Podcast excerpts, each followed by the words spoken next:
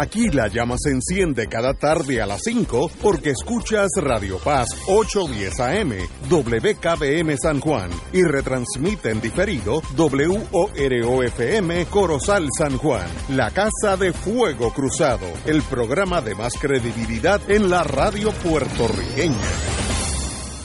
Esta emisora y sus anunciantes no se solidarizan necesariamente con las expresiones que escucharán en el siguiente programa. Son las 5 de la tarde, hora de escuchar Fuego Cruzado, el programa de más credibilidad en la radio puertorriqueña, en las voces de Ignacio Rivera y sus panelistas invitados con su discusión política dinámica e incisiva de los acontecimientos más importantes del momento. Fuego Cruzado comienza ahora.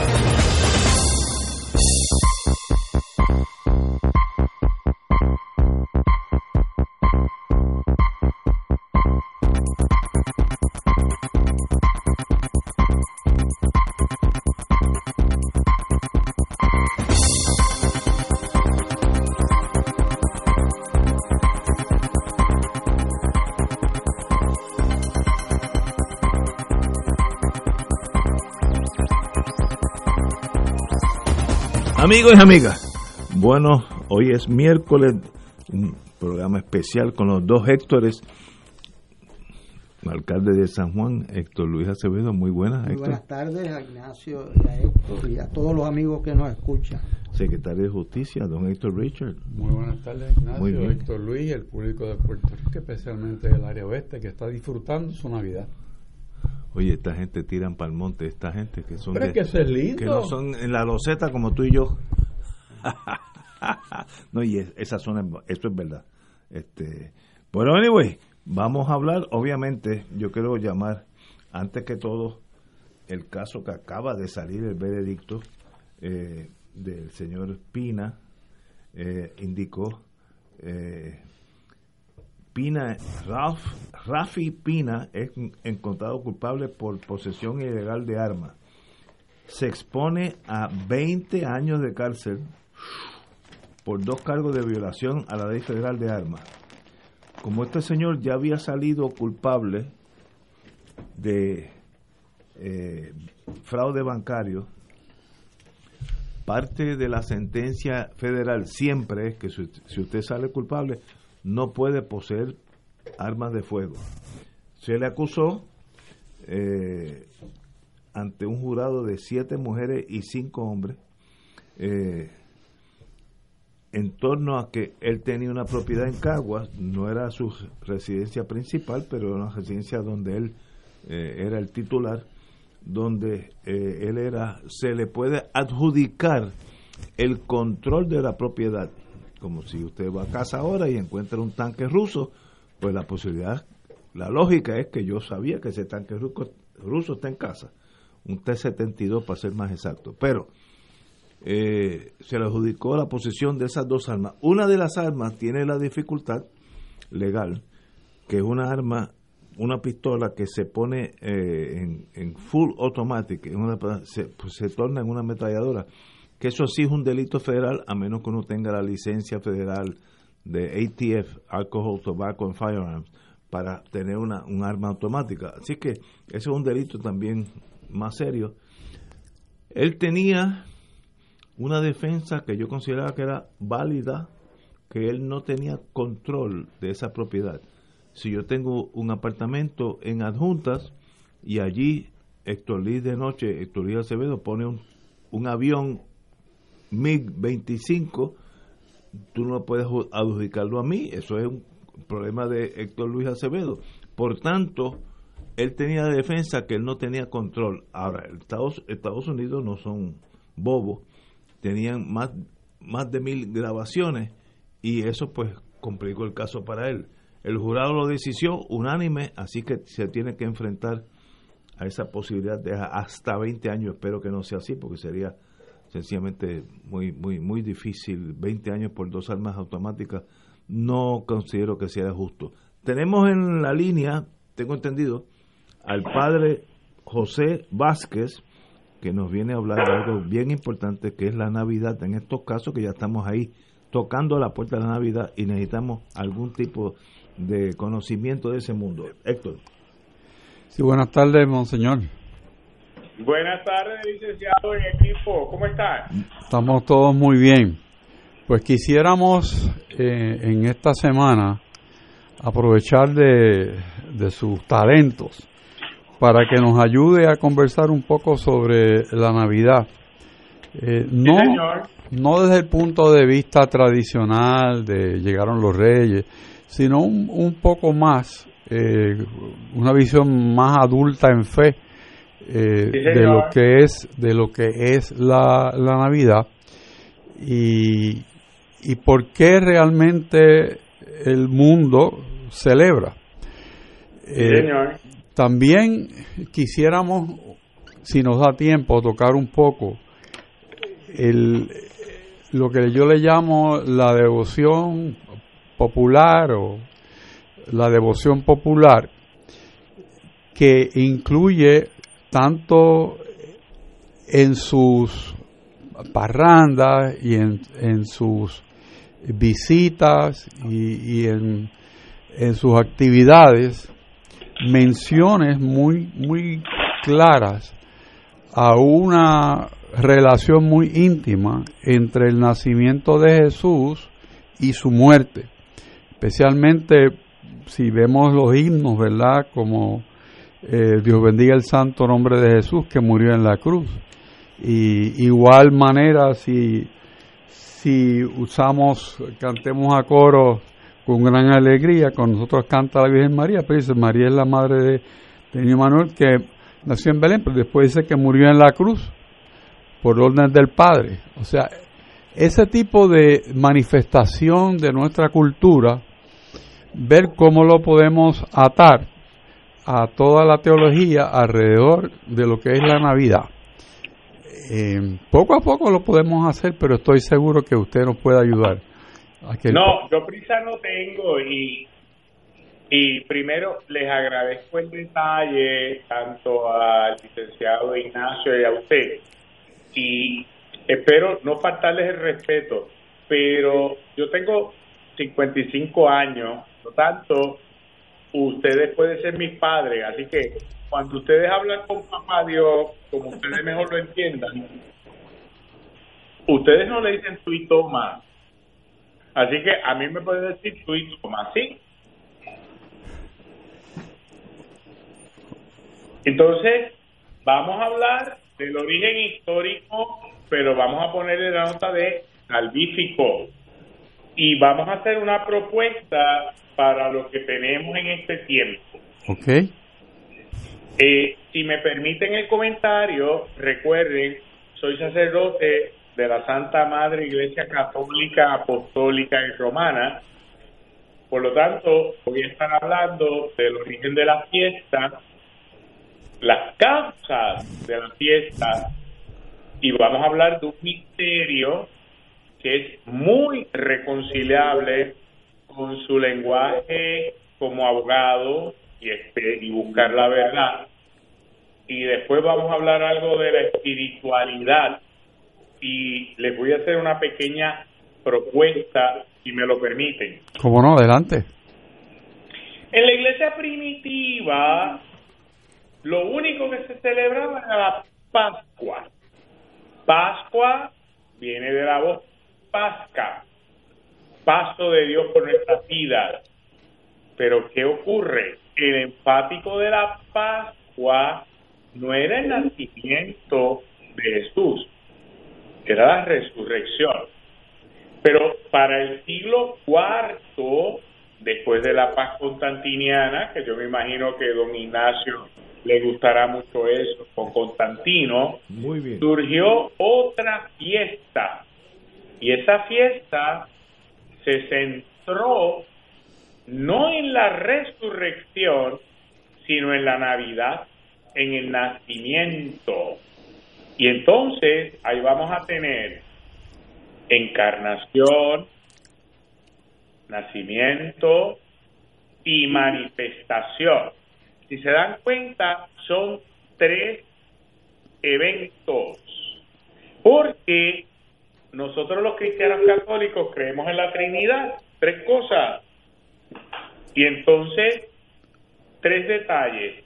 Encarnación, Dios con nosotros. Nacimiento, que es lo que tenemos para el 25. Y manifestación, Epifanía, que es el Día de los Reyes, la fiesta nacional. Vamos a hablar de los orígenes. La Navidad en Occidente, ¿qué conmemora el nacimiento de nuestro Maestro Jesús y nosotros le ponemos la fecha del 25 de diciembre. ¿Por qué? Porque la iglesia primitiva, sin internet, sin redes sociales, sin nada de tecnología, se dio a la tarea de convertir al imperio romano. Me explico. El imperio romano celebraba la fiesta del sol naciente. Entonces, Oriente celebraba esta memoria el 6 de enero, que es lo que nosotros llamamos Epifanía, por ser ese día en que los paganos, y cuando digo paganos, no soy mejor que ellos, pero era lo que ocurría, ellos celebraban el lugar del sol y le decían Dios. Entonces, en Egipto celebraban el año 1996 antes de Cristo como el solsticio de invierno, el 6 de enero, que nosotros tenemos los magos. Volvamos al origen. Don Ignacio, no me ha dicho nada, pero sé que se está comiendo las uñas. Estoy aprendiendo con usted. De ese mundo yo sé muy poco, pero estoy dispuesto a aprender. Así que continúe, compañero. Con mucho gusto. A lo largo del siglo IV hubo intercambios entre Occidente y Oriente que llevaron a que en ese siglo se celebraran dos fiestas, nacimiento y epifanía, como aspectos complementarios de un mismo misterio.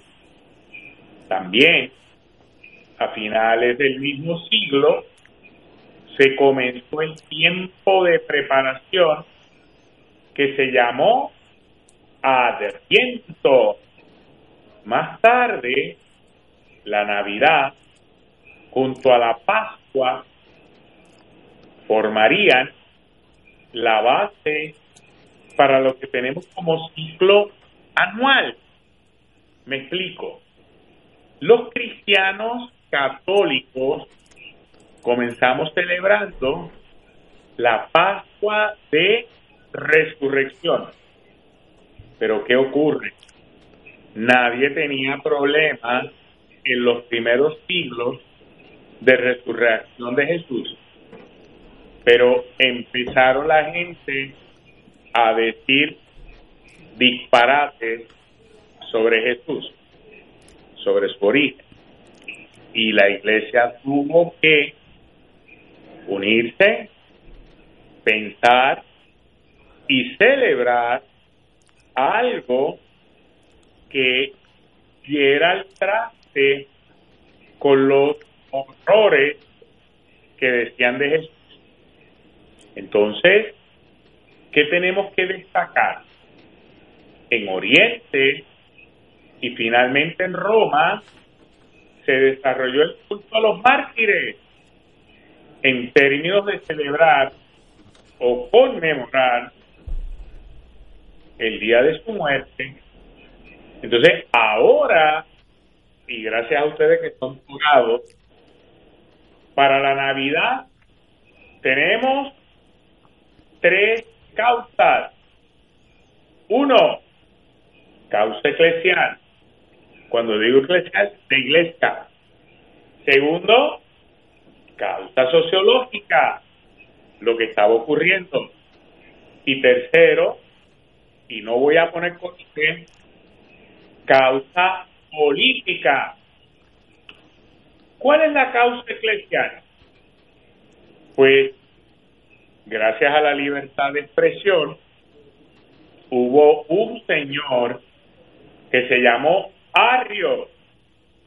Y don Arrio, como tanta gente dicen disparates por ahí, pues este buen señor dijo que Jesús no era plenamente Dios.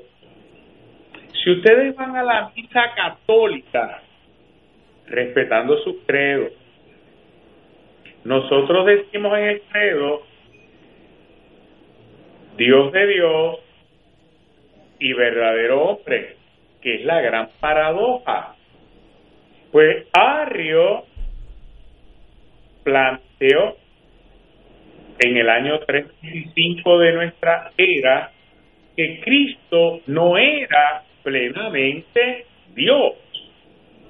Por lo tanto, los padres de la iglesia oyen este disparate y a la doctrina de Arrio, que la condenaron en el concilio de Nicea, año 325, y después en el concilio de Constantinopla, 380-321, recordando que Nicea y Constantinopla son ciudades, condenaron esa herejía y la llamaron arrianismo. Y esta teoría es una combinación. Don Ignacio, usted estuvo de viaje con los vinos, un blend, una mezcla de teoría dentro de la cultura griega que incluían a los estoicos y a los neoplatónicos donde el arrianismo negaba la divinidad de Cristo. Segundo, hay una causa sociológica. La cultura romana tenía culto al dios del sol.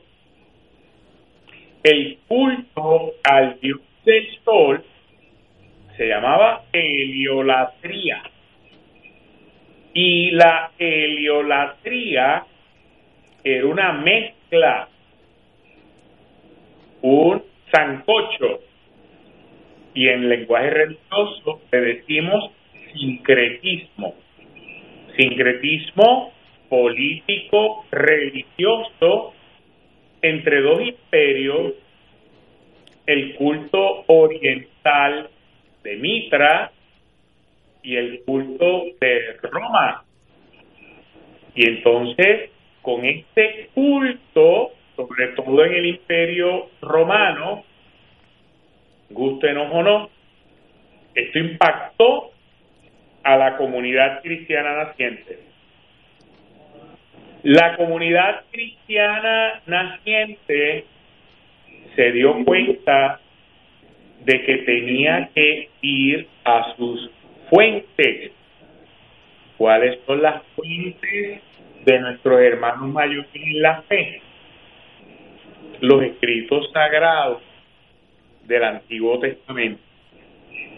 Y entonces, si nosotros como cristianos miramos las palabras, los símbolos, se desarrolló la fiesta con un concepto que le llamaron en latín sol invictus, el sol invicto, el sol que nunca muere.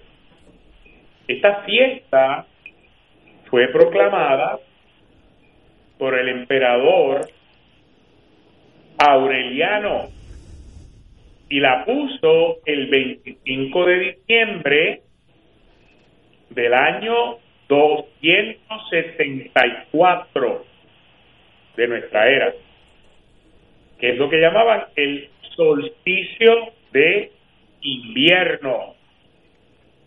Entonces, los miembros de la comunidad cristiana primitiva, sin internet, sin ninguna técnica de redes sociales, se fueron al texto sagrado del profeta Malaquías, capítulo 3, verso 20, y tomaron la cita de este profeta que habló del nacimiento del sol de justicia. Y entonces, ¿qué hicieron? Convertir, transformar la fiesta del imperio romano, y entonces voy a citar en el latín que el licenciado Richard puede traducir, Natali Soli Invicti. En otras palabras, el calendario transformó la solemnidad del nacimiento del sol de justicia. Y por eso es que tenemos toda la tradición de celebrar las misas de aguinaldo, porque aguinaldo es regalo y le regalamos a nuestro Dios lo más preciado que tenemos, nuestro tiempo. Así que hay que levantarse temprano. Así que, mi querido licenciado, mis queridos licenciados, no sé si ustedes son como yo, morning person. Yo sé que Ignacio, usted pasea o paseaba al perrito. Yo a las cuatro y media ya estoy despierto. Ah, pues venga, Pestela. Ah, y este- venga, se toma ese cafecito conmigo y después paseamos a los perros. Estela Maris, ¿no? Sí, Señor, sí. ¿Cuál- ¿Qué, qué día y a qué hora? bueno, Todos lo los que, días. lo que nos queda Ah, todos los días. Ah, Yo pensé que era un... Nueve días antes. Son nueve. Ya mismo yo lo voy a explicar y por qué. Pero, pero, pero no te preocupes porque en cualquier momento es bueno para un buen café, porque yo sé que al licenciado Richard, cuando teníamos la vieja Estela Mari, yo le invitaba a desayunar y lo único que quería era café negro. Y rico. Este animista no quería nada, café negro. Ahora, padre, en esa coyuntura que estamos ahora del sol de justicia y el día 25, eh, ¿cómo eso tiene que ver con el, la fecha del nacimiento real de Jesús histórico? Con mucho gusto. Jesucristo es el sol de justicia y está prefigurado en el tema de la apocalíptica del Antiguo Testamento, en particular Malaquías 3:20. No hay forma histórica cronológica de que digamos de que Jesús nació el 25 de diciembre. Pero la historia de salvación no es cronológica. La historia de salvación es de celebración. Y lo que celebramos primero es que la resurrección de Jesús. La Pascua. Y Pascua viene de hebreo pasca, el paso de Dios por nuestras vidas. Entonces, la iglesia primitiva celebraba el paso de Jesús por nuestras vidas para resucitarnos. Pero cuando dicen disparates sobre el origen de Jesús, pues hay que clarificar su origen. Y por eso es que decimos que después de la Pascua de Resurrección, después de la Cuaresma, pues la segunda Pascua es Pascua de Navidad, el paso de Dios por el que se encarna. Y entonces ahí utilizamos las variables del imperio romano de las noches y decimos que Cristo es el vencedor de la niebla. ¿Y por qué es vencedor de la niebla de la noche? El pecado, de la muerte. Y de ahí es que traemos natividad del Señor en Belén. Belén viene de la voz aramea Lejen, casa del pan. Y ahí está la Eucaristía, que es nuestro, de, nuestro último regalo de Jesús en la última cena. Pero, pero, nosotros en la Navidad decimos que María viene de Nazaret de Galilea. Y Nazaret y Galilea, y ustedes son abogados, que todo es contexto. Nazaret de Galilea no es solo lugar geográfico, es lugar teológico. Galilea es el norte de Israel, círculo. Miren cuando Elton John escribió a raíz de la película El, el Rey León, The Circle of Life, el círculo de la vida. Galilea quiere decir círculo y Galilea quiere decir florecer. Y no hay que ser creyente para darse cuenta de que hay que vivir procesos de florecer y una vez que usted florece, usted se ofrece para el mundo entero, que fue lo que hizo María de Nazaret.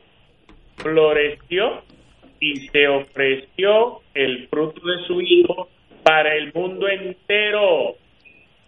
Y se movió de Nazaret a Judá, porque Judá era la dimensión institucional y las instituciones necesitan florecer. Y si están atornilladas, y eso lo saben ustedes mejor que yo, no van para ningún lado. Necesitan la vida nueva. Y por eso es que nuestra liturgia, el licenciado Reisa lo conoce mejor que yo, porque es más canoso que yo, sabe que el 25 de marzo celebramos el anuncio a María, que son nueve meses antes de la Navidad. Pero, como dice usted, licenciado, vamos para la causa política. ¿Están listos? Muy bien. Fomentar la fiesta cristiana contribuyó una actividad con una persona que en la historia se llamó el emperador Constantino. Constantino dice que se convirtió al monoteísmo. Constantino legisló el 7 de marzo del 321 de nuestra era y ordenó celebrar una fiesta designada el domingo, cito, venerable día del sol. Y de ahí es que viene nuestro descanso dominical. Por eso es que nosotros descansamos el domingo. Más tarde, a esa fecha, le dijeron, cito, venerable día del sol. Y era la emancipación de los esclavos. Por esto, el sincretismo religioso y sincretismo es mezcla. En buen puertorriqueño, sancocho. El emperador ampliaba su poder y dominio político. De hecho, don Ignacio, investigue las figuras del sol invictus estuvieron en las monedas del Imperio Romano hasta el año 324 de nuestra era. Eso no me lo invento yo, mírenlo en la historia.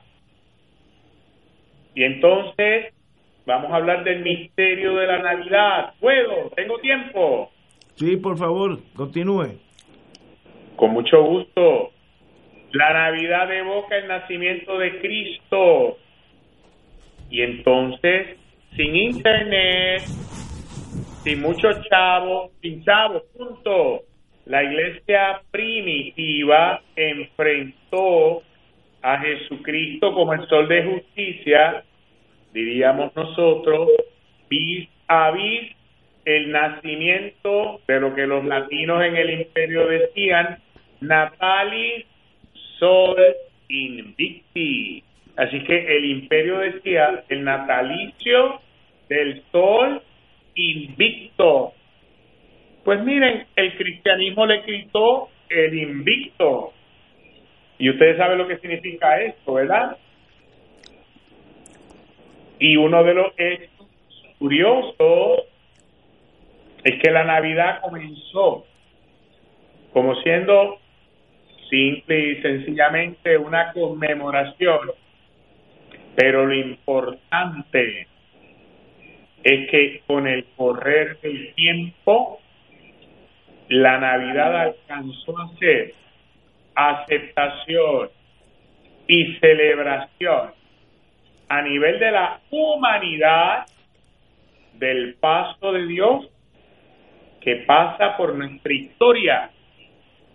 Por eso es que usted puede ir a cualquier grupo humano, se abra o no se abra a la aventura de la fe, con lo cual yo no tengo ningún problema, pero usted puede ir a los hermanos esquimos, a los hermanos del África, a los hermanos de Asia, África, Oceanía, y los nacimientos los hace con rasgos de sus etnias. Quiere decir que aunque no te abras a la aventura de la fe, nuestro Dios se encarna. La encarnación de, de Dios no está en función de tu credo, de tu resistencia, sino de tu naturaleza, de nuestra vulnerabilidad, de nuestra realidad. Y entonces, en este misterio de la Navidad, que tenemos que recordar, y cuando digo recordar, ir a nuestras memorias. Valle decía que en última instancia lo que se nos quedan son las memorias. Y entonces el gran misterio de la encarnación es que Dios se hace uno con nosotros para que nosotros nos podamos hacer un poquito cercanos a Él. Entonces, si vamos a mirar un poquito de datos históricos, tenemos tiempo y no les falta el respeto. Continúe, padre. Licenciado, continúe. ¿No le falta el respeto? Ah, no. Absolutamente, al contrario. Bueno, si nosotros nos vamos a mirar Adviento castellano viene del latín adventus, preparar la venida del emperador. El cristianismo le comió los dulces al imperio y en lo que llamamos Galia y España, lo que sería hoy España y Francia, en el siglo IV esto comenzó a celebrarse es en el concilio de Tarragona, en el 380, siglo IV, que dijeron, pues vamos a hacerlo 21 días a partir del 21 de diciembre, a final de diciembre, porque los fieles empezaban a ir, los fríos y las cosas, todos los días a misa. Pero, un poquitín más adelante, en Tours, Francia, en el 566 de nuestra era, que había tanto monje, se estima que por cada cuatro peligreses había un cura, pues decían que había que hacer ayuno en diciembre hasta la Navidad. Dígale eso a los puertorriqueños que usted vea. Y decían que el ayuno había que hacerlo lunes, miércoles y viernes, siguiendo las líneas de los judíos. Pero, pero, el origen del asiento y toda su ascesis, o sea, su disciplina, o una semicuaresma, esto empezó en España, que nosotros somos hijos de ellos, y en Galia, Francia, y la liturgia de Roma no es hasta la segunda mitad del siglo VI que empezaron a montar las celebraciones. Recuerden que en aquel entonces no teníamos la técnica de comunicaciones como la tenemos hoy. Y entonces España, Galia, en Italia, en Milán, eran cinco a seis semanas. Eh, Bizancio puso dos semanas. Los hermanos sirios orientales hablaron de cuatro semanas hasta que en Roma hablaron de seis semanas y después se detuvieron en cuatro semanas. Ahora, fue Gregorio Magno, el Papa, quien dijo que el adviento eran cuatro semanas. ¿Ustedes se imaginan un adviento más de cuatro semanas? Quiebra el comercio y no es una, no es una cuaresma. Y entonces, ¿por qué viene de Roma? porque ahí estaba el imperio romano y la cuna de la iglesia. Ahora, hay unos datos que tenemos que destacar en honor a la verdad. La Navidad como celebración litúrgica comenzó en distintos países, en distintas fechas. Por ejemplo, en Roma empezaron entre el 325 y el 335. En África, en el 370. En el norte de Italia, en el 383. Y en España, en el 380. La natividad, por su nombre original, de una voz latina, Tele Domini, o sea, nacimiento del Señor. Y entonces, este nacimiento del Señor, que sustituyó la fiesta del Imperio Romano, nacimiento del sol invicto, lo que ellos decían en latín, natale sol invictus. Y entonces, gracias a San Agustín de Hipona, y a San León Magno, nosotros celebramos lo que en latín ellos decían el apartio domini incarne, la aparición de nuestro Dios encarnado. Y no es hasta el siglo V en que comenzó a celebrarse la octava de Navidad. Y fíjense si nosotros somos geniales en Puerto Rico, que tenemos la octava, la octavita y los octavones. Así que nosotros superamos toda la liturgia del rojo, ¿sabes? Y entonces se añade al nacimiento de Jesús dos, tres cosas bien importantes. Uno, la memoria de San Esteban, protomártir, 26 de diciembre. Segundo, San Juan Evangelista, 27 de diciembre. Y tercero, los santos inocentes, el 28. Así que si se dan cuenta, tres días, símbolo de Trinidad, pero la iglesia primitiva nunca desligó el misterio de Jesús con el misterio de la muerte. Por eso San Esteban, Hechos 6, San Juan Evangelista, nuestro patrón en San Juan, y los santos inocentes, que aquí yo los conoce muy bien, y Andrés Jiménez ni se Entonces, ¿qué otros elementos podemos añadir? Ustedes saben que nosotros decimos que Nochebuena existe lo que se llama la misa de medianoche. Eso lo introdujo el Papa Sixto III él estuvo del 432 al 440 y él introdujo lo que se llamó la misa a medianoche en Santa María la Mayor, que le conocían como la Basílica del Pesebre. Un poquito más tarde, en el siglo VI, la misa que se celebraba con el título de Anastasia en el palacio, palacio en memoria de Santa Anastasia se convirtió en lo que conocemos como la misa de la aurora.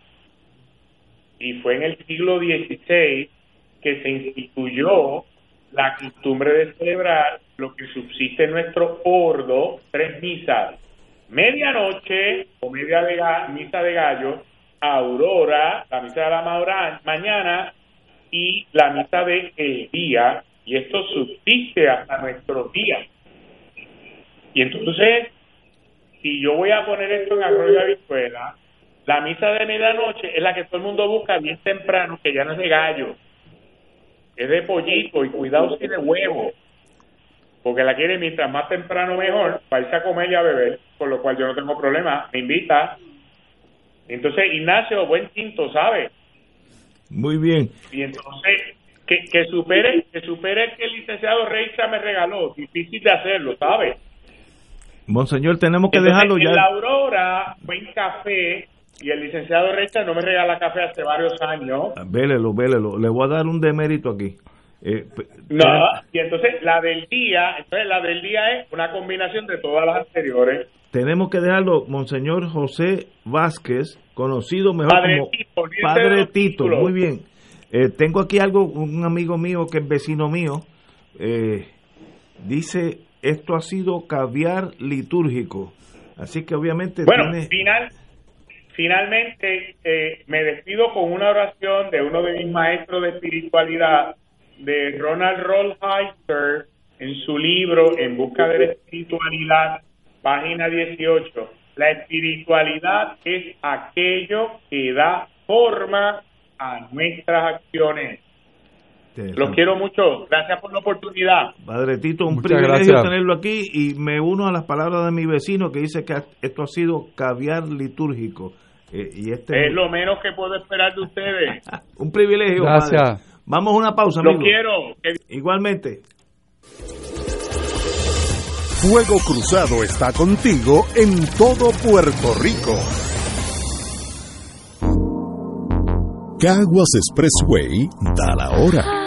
544. Naviofertas en Caguas Expressway en el mayor inventario F-150ZX del Caribe. O llévate tu nueva Ford Maverick desde solo 34,800 en la capital Ford de Puerto Rico. Caguas Expressway 337-9760. ¿Tienes cáncer de páncreas o del pulmón? Si has recibido terapia y el cáncer continúa avanzando, no pierdas la esperanza. Existen nuevas terapias basadas en el perfil molecular para pacientes de cáncer de páncreas o pulmón, disponibles en Puerto Rico únicamente en Pan Oncology Trials. Llame hoy al 787-407-3333, 407-3333, Pan Oncology Trials, ofreciendo protocolos de tratamiento con la ciencia más avanzada para combatir el cáncer. Pensionado de Puerto Rico, la misma pasión que le serviste al país, Triple S Advantage le sirve a tu salud. Por eso, somos los únicos que te ofrecemos hasta 4 mil dólares para compras y pagos, hasta 5 mil dólares en dental y te brindamos más acceso en. Triple S Advantage Alianza. Una misma pasión, una misma tarjeta. Cámbiate hoy. Llama al 1-833-771-7111. Beneficios varían por cubierta. Restricciones pueden aplicar. Triple S Advantage es una organización de cuidado coordinado con un contrato con Medicare. La afiliación a Triple S depende de la renovación de contrato.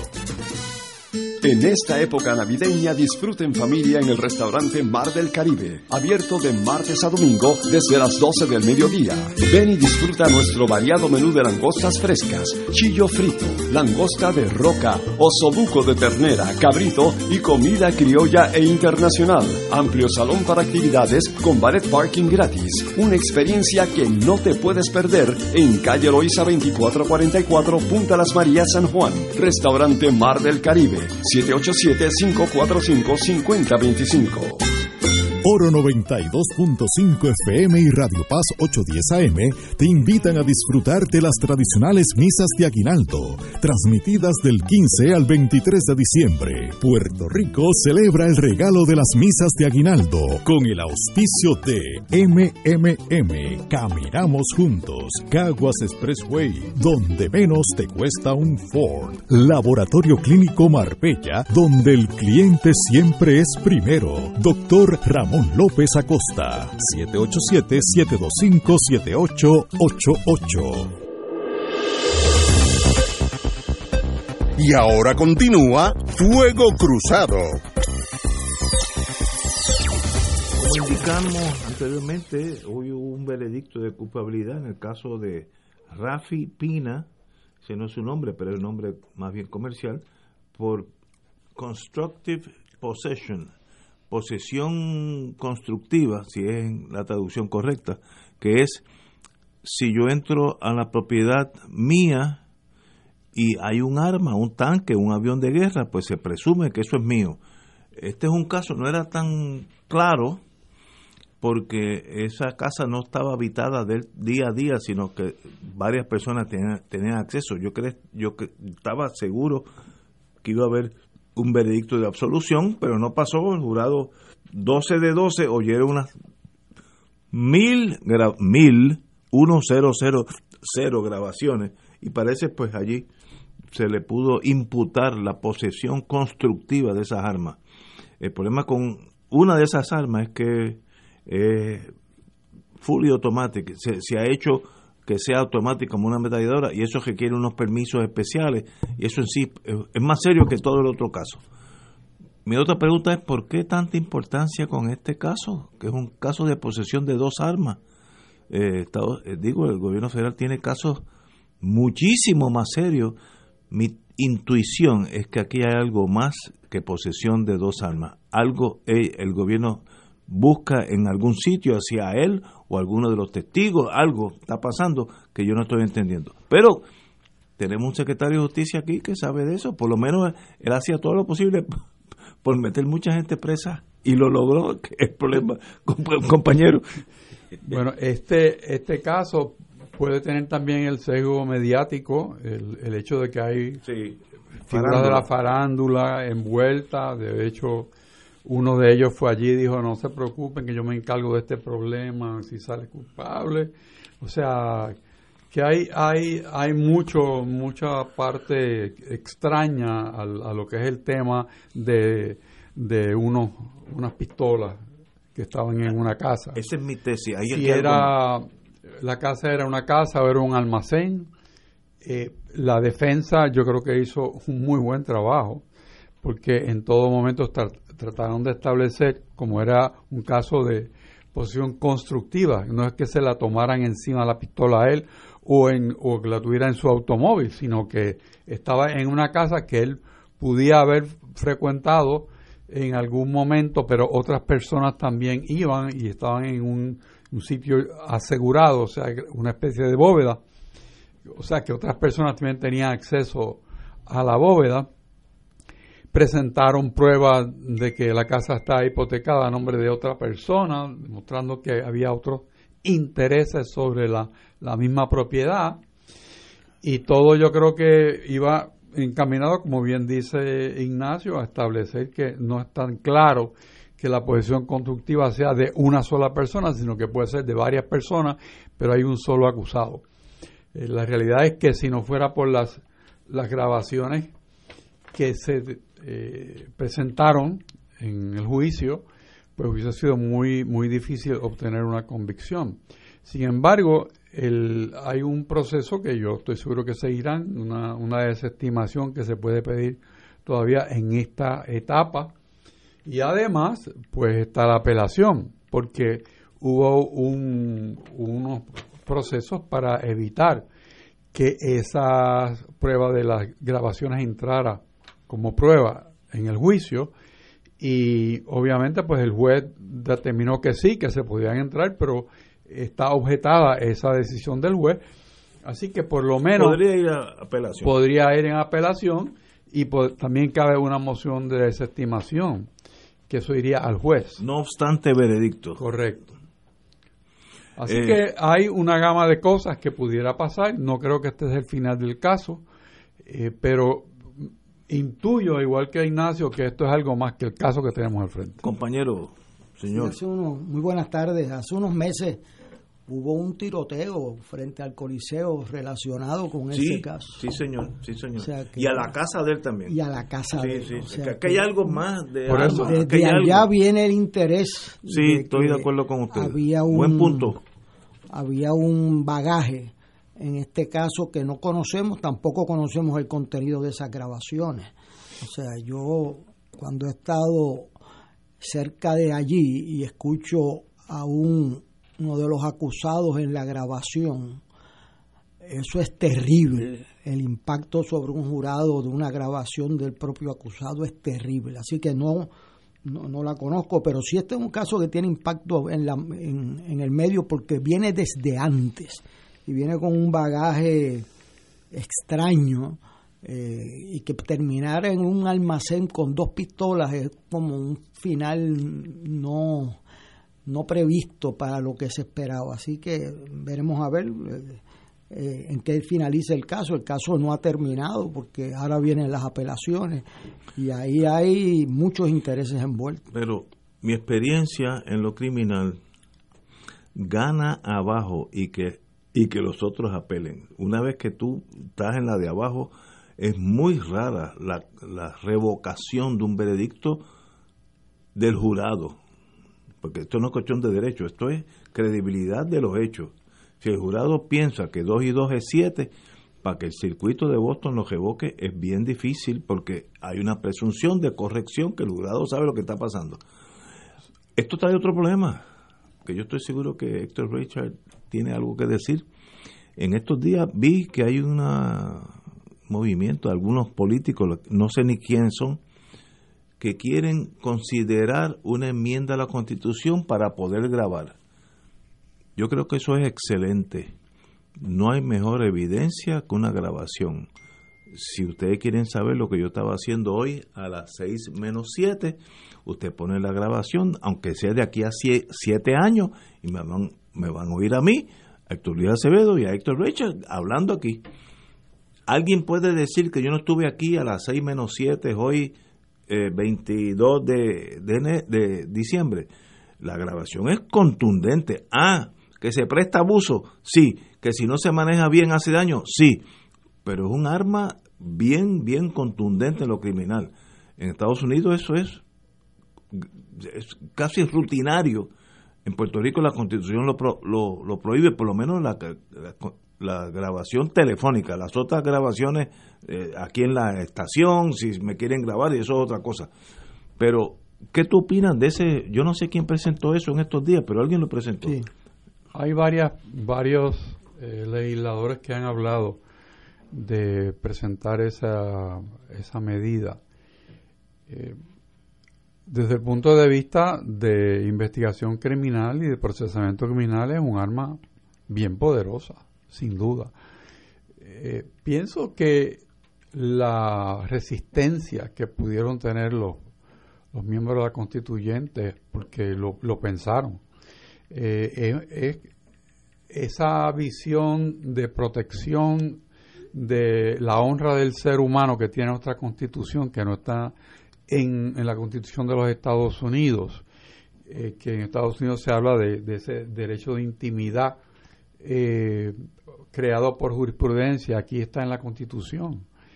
Eh, que eso es como parte de, esa privacidad que uno tiene, el teléfono, pero el teléfono del 1950-52 al teléfono de hoy en día es muy distinto en el sentido de que no es una línea telefónica, eh, eh, son móviles, eh, la, la, transmisión va por otro, otro método.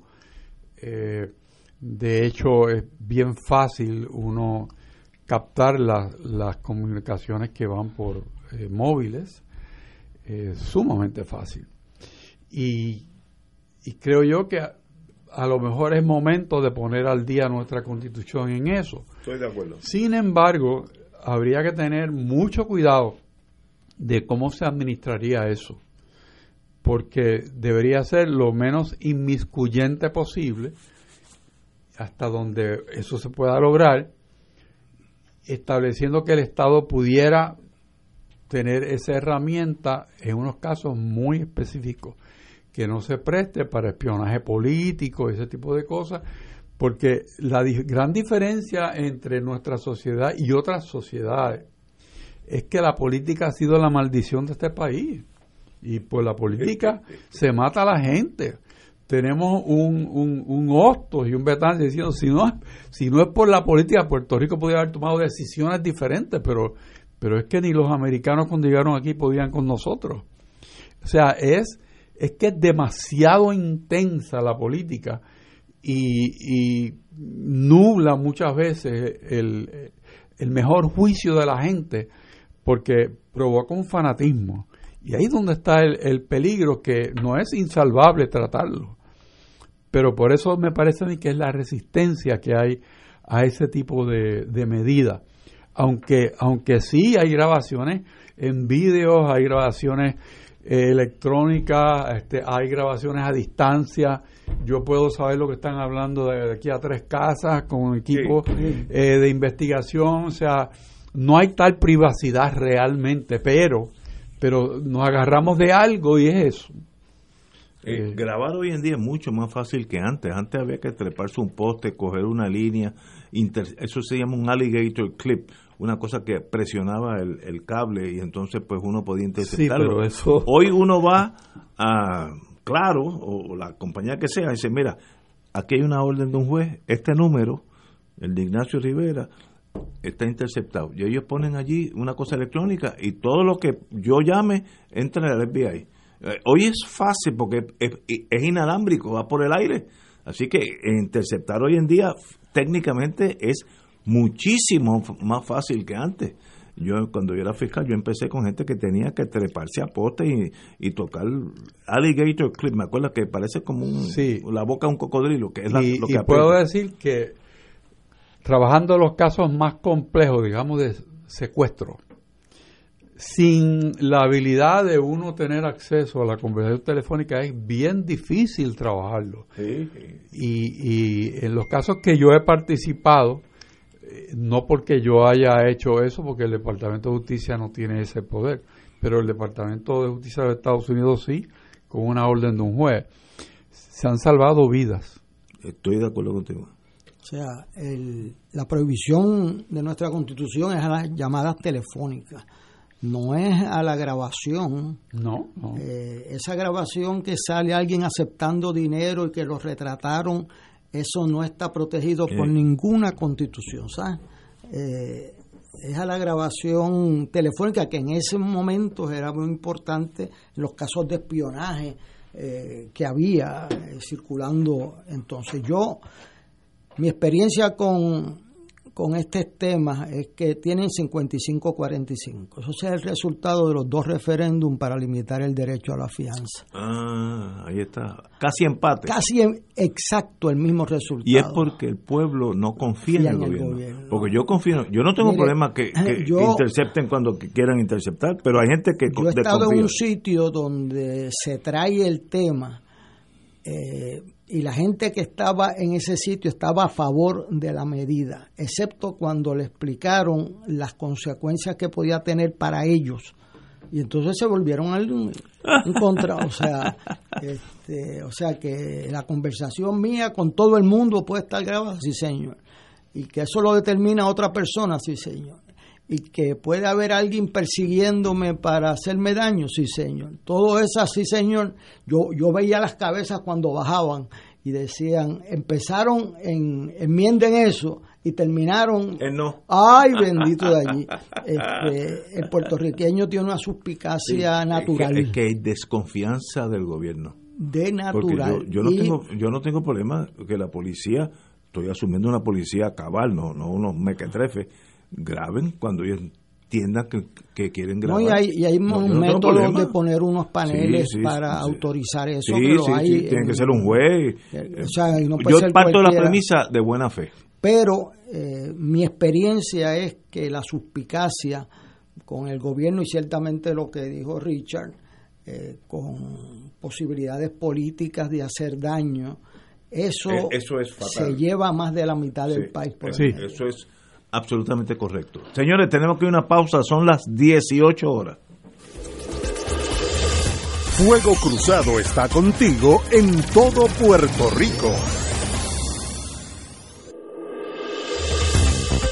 Aquí la llama se enciende cada tarde a las 5 porque escuchas Radio Paz 810 AM, WKBM San Juan y retransmite en diferido WOROFM Corozal San Juan, la Casa de Fuego Cruzado, el programa de más credibilidad en la radio puertorriqueña.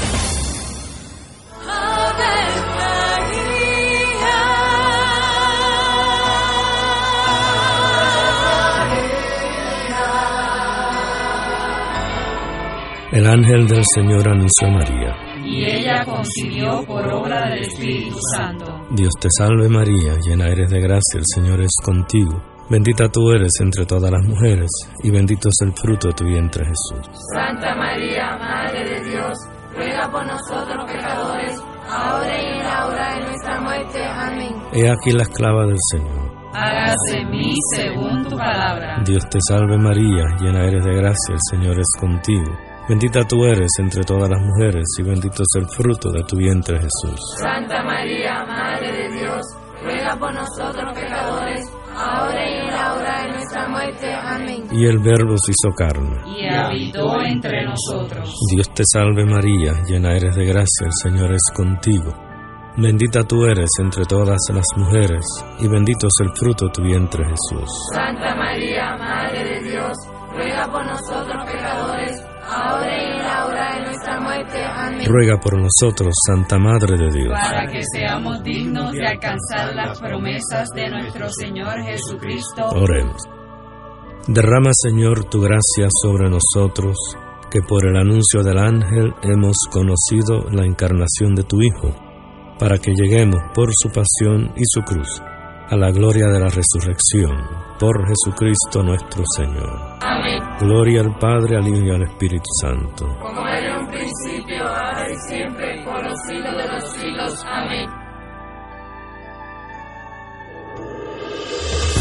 Fuego Cruzado, el programa de más credibilidad en la radio puertorriqueña, es ahora la tribuna abierta de análisis noticioso, con diversas perspectivas que exploran el trasfondo de lo que acontece a diario y cómo nos afecta. Escucha Ignacio Rivera y sus panelistas invitados de lunes a viernes en Fuego Cruzado en transmisión diferida a las 10 de la noche por Oro 92.5 FM.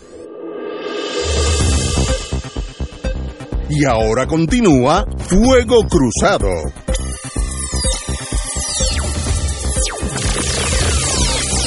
Amigas, como vamos- estamos en lo criminal, vamos a salir ya mismo de ese mundo. Eh, sentencian a Sally López a dos años de libertad supervisada por conspirar para cometer fraude. Este es el caso de Anaudi Something, eh, que ella era eh, Sally López Martínez, eh, era la, una de las secretarias altas, de las oficiales altas de ay, no, no sé qué agencia del gobierno, eh, pero ella fa- facilitaba a Naudi Hernández Pérez, le facilitaba eh, contratos, etcétera, etcétera, a favor de, a cambio de otros beneficios. Me acuerdo que fue el caso de, la, las carteras finas, que estos señores que son unos gangsters les regalaban unas, unas carteras de Gucci y de esas cosas raras que yo no, no sé ni el nombre, pero esta señora eh, ya había cumplido tres años, nueve meses y nueve días.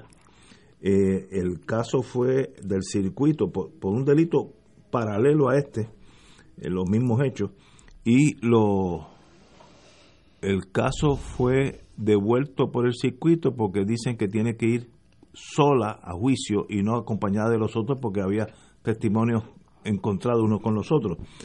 Yo diría en justicia, mire, ya cumplió tres años, nueve meses, déjela quieta a esa señora que siga su vida y ahora está eh, dos años en probatoria, pues muy bien, pero ¿por qué esta señora hay que sencillamente estar seguro que el gesto de su vida va a estar presa? Tal vez fue hasta víctima, no la excuso de sus delitos, no la excuso, víctima de estos picúas, gavilanes, que estos sí que son peligrosos. En este caso, Luis Anaudi, no, Anaudi Hernández Pérez. Eh, así que dejé, yo, si fuera fiscal federal, la dejo, ya se acabó, señora, cumpla sus dos años y se acabó. Volver a un juicio, enjuiciarla para qué? Volver a meter tres años preso, ya cumplió tres años.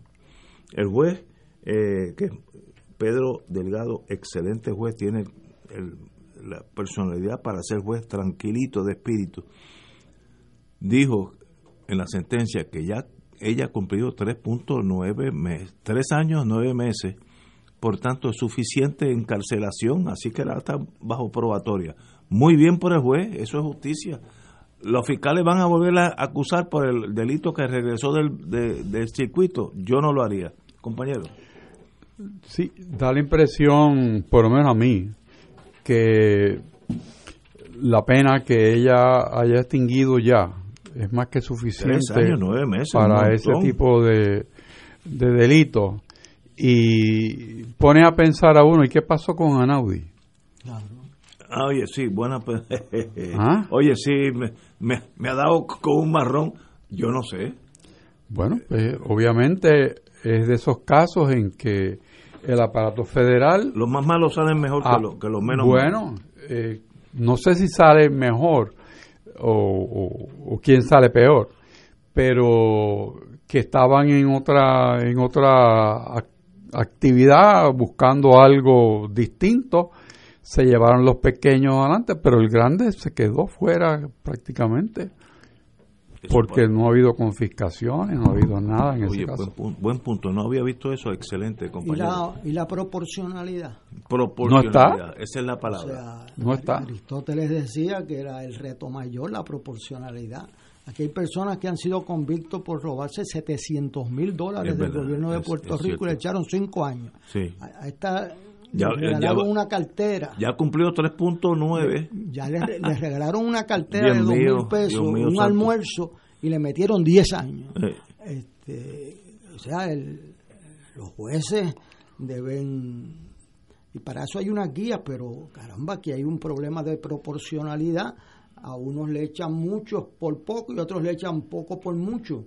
Da la este, impresión que, que ella no, ella o quien la representó, no, no pudo hacer el, el, acuerdo que le hubiera dado a ella una oportunidad distinta. Sí, sí, sí. Es una, barbaridad. Estoy totalmente de acuerdo. o sea, aquí hay gente que me alegró que alguien lo planteara ayer o antes de ayer en el periódico, que era el, el que sobornaba cooperaba. Y entonces no iba un día preso. O sea, yo conozco ese caso, que lo conozco bien, 700 mil dólares cash, que los tenía en una inversión para pagar la universidad de los hijos. Y no tuvo que sacar ni un chavo de eso. Y entonces el que se los dio, que estaba a cargo de una construcción bien grande en Puerto Rico, eso no pasó nada. Era un testigo cooperador y, no pasó nada. Ahora Oscar S. Santa María, pues hay un acuerdo de cinco años, de los cuales creo que tiene que cumplir tres. Este, depende de si sigue cooperando, a ver a cuántos más se lleva. Todas las mañanas yo me levanto a ver a quién se llevan. Este, eh, o sea, pero la figura del, del que soborna quedaba impune. Este, o sea, ¿cómo es eso? Que eh, Anaudi está libre por ahí y, la que recibió una cartera de dos mil pesos le me dieron 10 años de cárcel, de eh, eh, los cuales ha cumplido cuatro casos, este, dejando sus hijas. O sea, ahí hay que examinar, deben hablarse la proporcionalidad. la justicia, para que sea justicia, tiene que ser en proporción a la falta que se comete. estoy totalmente de acuerdo y felicito al juez eh, sentenciador de ponerla en probatoria porque ya esa señora ha cumplido para el delito que cometió. Ya lleva tres años, nueve meses. Como tú dices, hay gente que se ha tumbado aquí cerca de un millón de pesos y ha cumplido menos. Eh, en, en, en, el mundo federal, yo no conozco tanto el, el local, pero el federal, aquellos que son bien inteligentes, aunque sean malvados, gente que no va a ir al cielo, pero que son inteligentes, dan adelante, cooperan, entonces los más malos salen mejor que los menos malos. Eso es casi, no, no digo rutinario, pero de vez una vez al año salen casos así. Eso sucede bien a menudo, más que lo que Sí, más de lo que uno cree. El más malo es el que mejor sale. ¿Por qué? Porque es más inteligente, tiene abogados de primera, usualmente. Eh, este caso de Santa María, cada cheque o dinero que él entregó es un delito de cinco años. Si él entregó 100 cheques, son 500 años. Ahora, la negociación brillante del abogado defensor, que es mi amigo, fue, vamos a cooperar a cambio de un delito, máximo cinco, que en realidad son tres. Así que ya gané, en vez de 500 años lo bajo a tres. Digo 500 años, estoy exagerando, pero es que cada entrega de un cheque en un caso de fraude es un delito. imagínate cuántos cheques son. Sí, en otro, en otro caso que no es ese, eran todos los meses. ¿Todos los meses? 75 chavos por cada casa. Me acuerdo, pues cada mes 17 mil, 17 mil pesos al mes. Oye, que eso. Y, entonces el que los daba tiene un máximo de 5 a 3 años. Sí, porque esa es la negociación de los abogados hábiles que dicen, espérate, ustedes federales necesitan información, yo la tengo. Ustedes no pueden ir detrás de ni de Ignacio, ni de Héctor Luis, ni de Héctor Richard, pero mi cliente sí. Ahora, a cambio de esto, en vez de 500 años de prisión, me lo baja a 5 y los ganan los fiscales y gana el abogado, ganó todo el mundo, menos los chiquitos que se lo lleva el, vagón de la basura, eso se lo lleva vegetado. Eso, como tú dices, eso pasa más a menudo de lo, de lo que uno cree. Pero ahí estamos, pero bueno. Guaynabo City tendrá seis candidatos a la alcaldía. Iba por once, como que la mitad se ha rajado. Eh, Samuel Almodóvar, no lo conozco. Ma, Mari, Marigdalia Ramírez, no la conozco. Dana Miró, no la conozco. Julio Abreu, no lo conozco. Ricardo Ponte, no lo conozco. Y Edward O'Neill, pues lo conozco vía su padre. Así que si es por reconocimiento electoral, O'Neill va a ser, va a ser el O'Neill hijo va a ser el alcalde porque tiene reconocimiento. Yo no vivo en ese precinto, así que en ese municipio, así que yo no sé eh, las reglas del juego. Estoy hablando en términos generales pero ahí estamos, va a haber una, una elección entre seis candidatos viables. ¿Qué ustedes creen? Bueno, yo me, eh, tengo que decir que yo me equivoqué en este programa hace como seis meses. Yo eh, trajeron unos casos de corrupción y yo dije que estaba reconsiderando mi posición de limitar los términos, porque los casos que estaban trayendo demostraban que todos esos funcionarios eh, tenían ya 12, 14, 16 años ocupando posiciones. Así que yo eh, me equivoqué porque entendí que tenía que ver con el sentido de seguridad que le brindaba la oposición. Eh, estos últimos casos llegaron nuevecitos o sea, aquí no habría. O sea, sí, sí, o sea, dieron su golpe en el primer round de la pelea. O sea, no hubo reelecciones múltiples, este, 12 años de trabajo.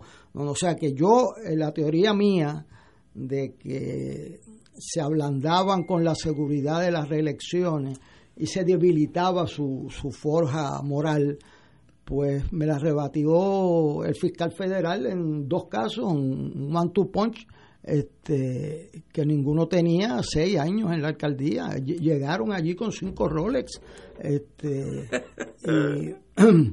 y, eso era lo que hacía antes la, la gente en el departamento de Hacienda.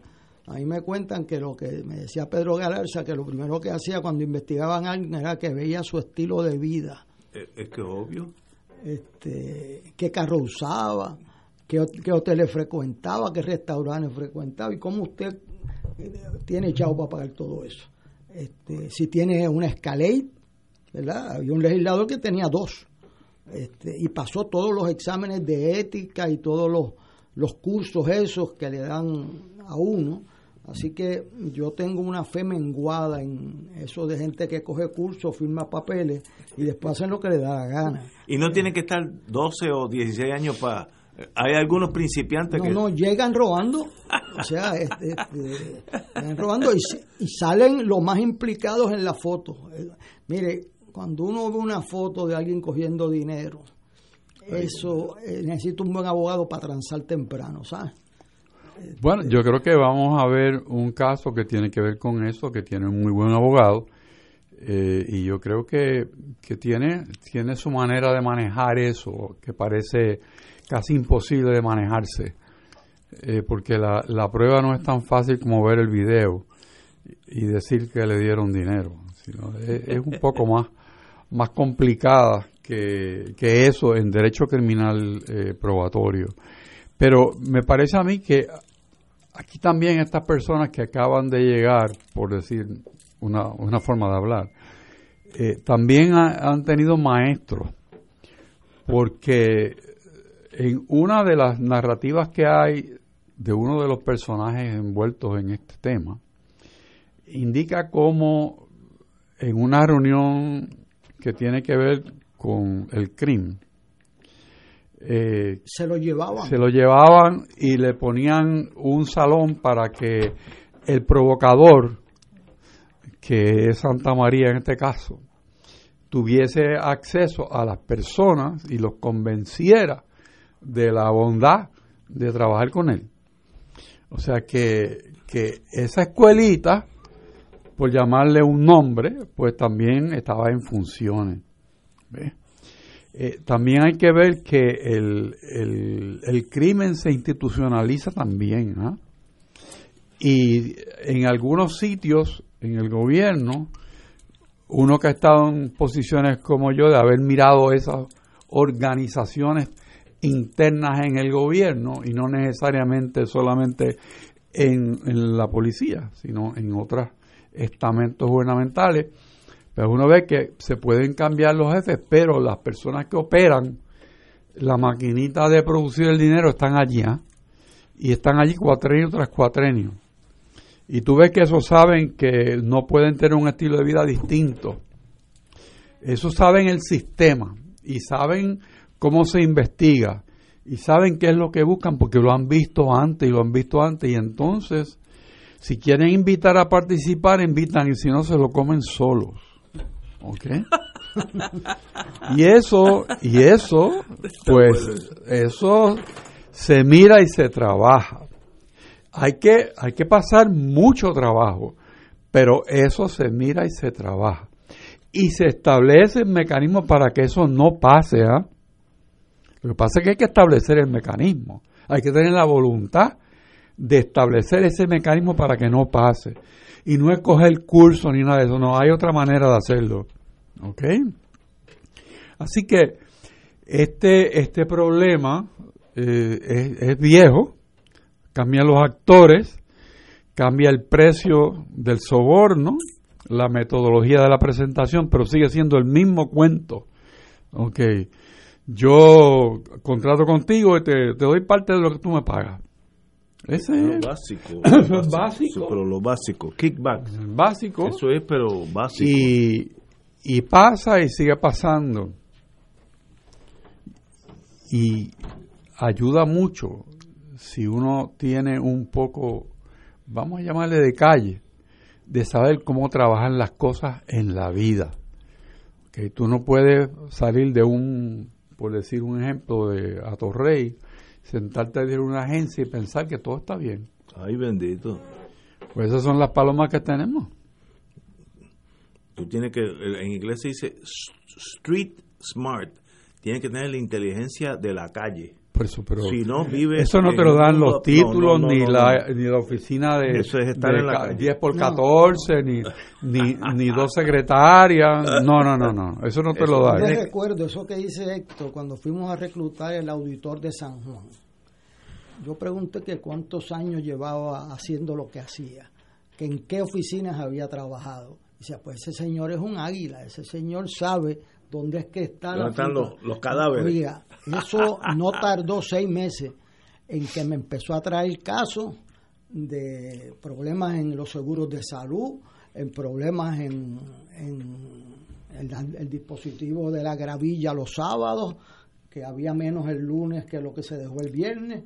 Este, ah, se tumbaba la gravilla. Ay, bendito sea. que, entregaban camiones prendidos con las baterías, los prendieron y cuando tú los abrías no estaba la batería.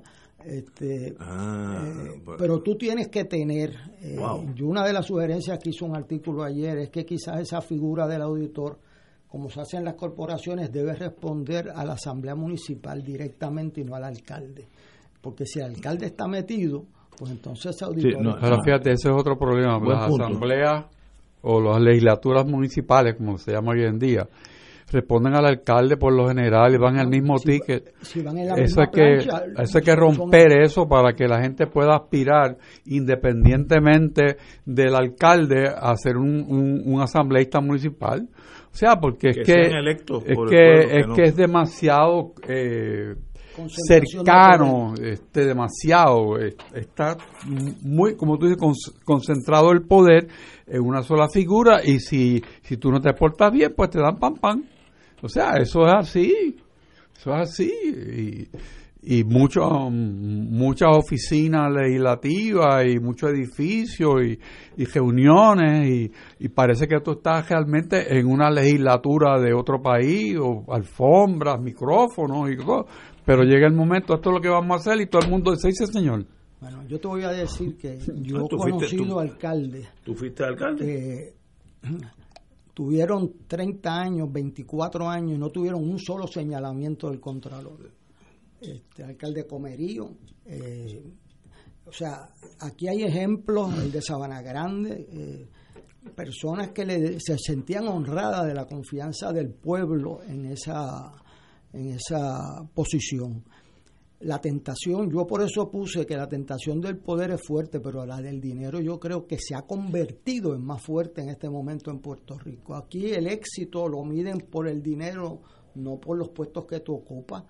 Este, y entonces tú necesitas unos, unos alcaldesas y, alcaldes eh, que tengan un corazón fuerte porque la familia les reclama. O sea, ¿cómo es que tú eres alcalde y no puedes darle un carro a tu hijo. Un punto. Ah, y los amiguitos dicen, bueno, pero él es el alcalde. o sea, como si los alcaldes resolvieran, o es el funcionario público, o es la secretaria. Porque aquí no es con los alcaldes, aquí esta semana fueron seis meses de cárcel que le echaron una secretaria de educación. Este, o sea, el país hace 25 años no creía que el problema de la corrupción era un problema serio en las encuestas pasadas empezó a verse como el segundo y el tercer problema del país.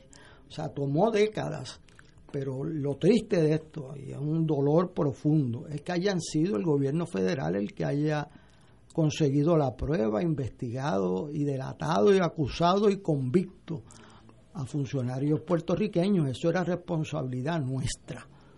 Porque tú no te puedes autogobernar bien si no pones tu casa en orden. Totalmente de acuerdo con su señoría. Eh, vamos a cambiar el tema. Bajo crecimiento en la población. Eso también incluye Puerto Rico, el artículo sobre los Estados Unidos, que es sorprendente. No, no esperaba leer esta noticia. El crecimiento de la población de Estados Unidos cayó a su tasa más baja desde la fundación del país. Mira lo que estoy diciendo.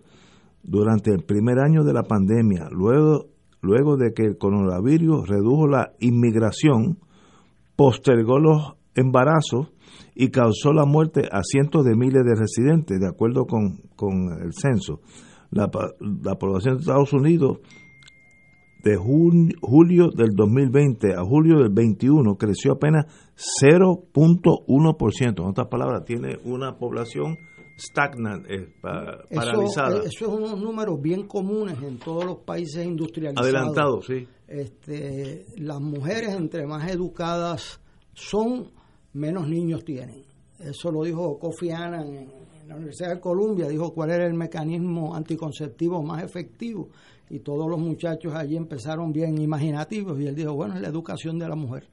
Este, y pasa en Japón, pasa en Europa, las alemanas le están dando incentivos para tener más, eh, más niños, etcétera, porque lo suplen eh, con inmigración.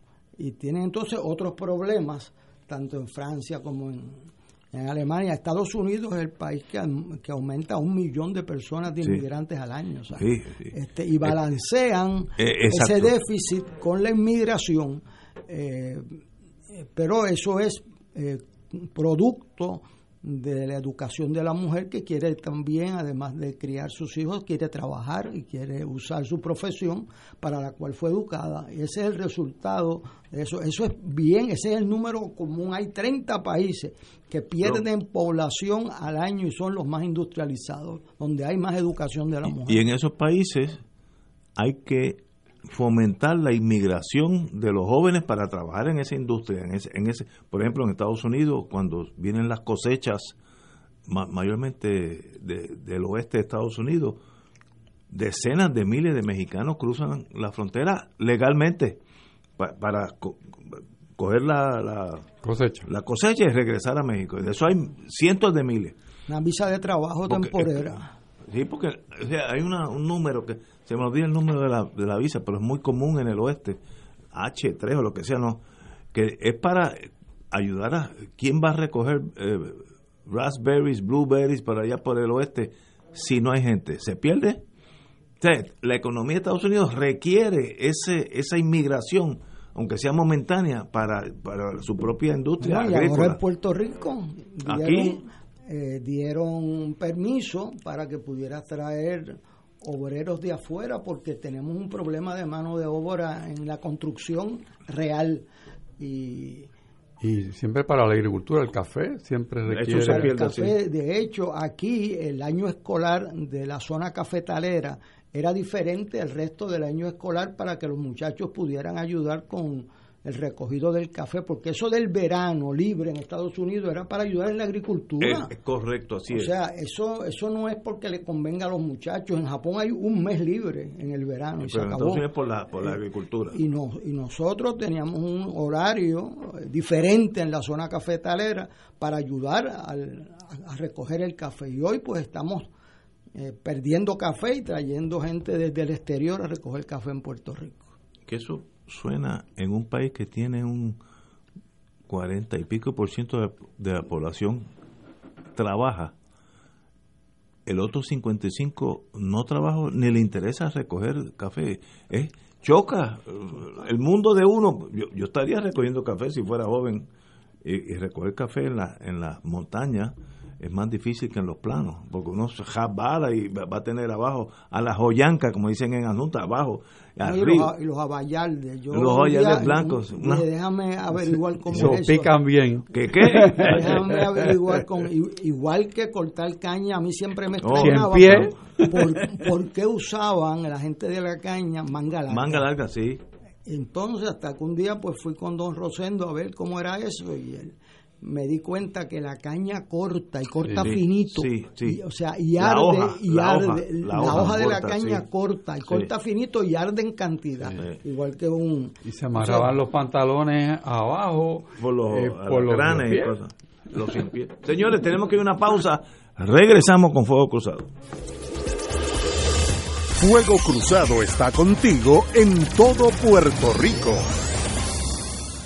Pensionado de Puerto Rico, con la misma pasión que le serviste al país, Triple S Advantage le sirve a tu salud. Por eso, somos los únicos que te ofrecemos hasta 4 mil dólares para compras y pagos, hasta 5 mil dólares en dental y te brindamos más acceso en OTC. Triple S Advantage Alianza, una misma pasión, una misma tarjeta. Cámbiate hoy. Llama al 1-833-771-7111. Beneficios varían por cubierta. Restricciones pueden aplicar. Triple S Advantage es una organización de cuidado coordinado con un contrato con Medicare. La afiliación a Triple S depende de la renovación de contrato.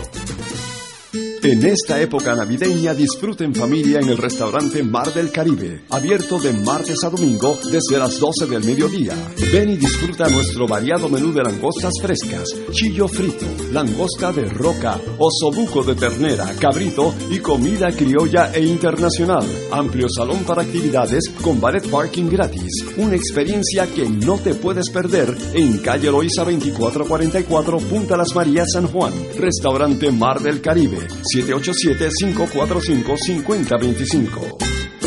Radio Paz te ofrece el mejor motivo para levantarte temprano y disfrutar el comienzo de un nuevo día de lunes a viernes con Enrique Liboy y Radio Paz en la mañana. La dosis perfecta de noticias, deportes y éxitos musicales de todos los tiempos, humor y curiosidades, calendario de actividades y tus peticiones musicales por el 787-300-4982. Conéctate con el 810 AM de lunes a viernes con Enrique Liboy y Radio Paz en la mañana. Como parte de la conducta ética que debe regular lo que piensa, hace y dice cada rotario antes de actuar, este debe plantearse lo siguiente: ¿es la verdad? ¿Es equitativo para todos los interesados? ¿Crea buena voluntad y mejores amistades? ¿Es beneficioso para todos los interesados? Esta es la prueba cuádruple. Mensaje del Club Rotario de Río Piedras. Y ahora continúa Fuego Cruzado.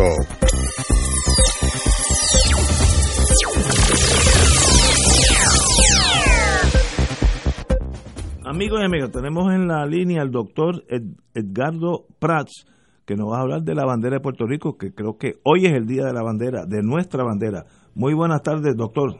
Buenas tardes, Ignacio, y a todos los, analistas que tiene ahí. Fíjate que sí, como dices, hoy es día de la adopción de la bandera de Puerto Rico, porque un día 22 de diciembre de 1895 se adoptó nuestra enseña nacional en el Chimney Cornell Hall de Nueva York, una asamblea de puertorriqueños que dentro del contexto del Partido Revolucionario Cubano. Fíjate, Ignacio, que esto no es un tema liviano, el tema de, la génesis, el origen de nuestra bandera no es un tema liviano. Todavía, eh, aunque está oficializada nuestra bandera, se oficializó junto a la bandera norteamericana. Eh, todavía en el 1932 lo que eh, inicia eh, una confrontación y el espiral de la violencia del nacionalismo en los 30, luego de la represión norteamericana y persecución, es precisamente el, el interés que tenía la legislatura de Puerta de Tierra, ¿verdad? de oficializar la bandera en 1932, ¿verdad? Junto a la bandera norteamericana. Y era el día de, José de Diego, el, 12 de abril de 1932, y el independentismo, sobre todo el, nacionalismo, ¿verdad? Y Pedro Campo y los líderes nacionalistas eh, eh, hicieron una protesta masiva frente al Capitolio, ¿verdad? Y, y las escalinatas del Capitolio, ¿verdad? Se cayeron. Murió una persona, un, herido grave.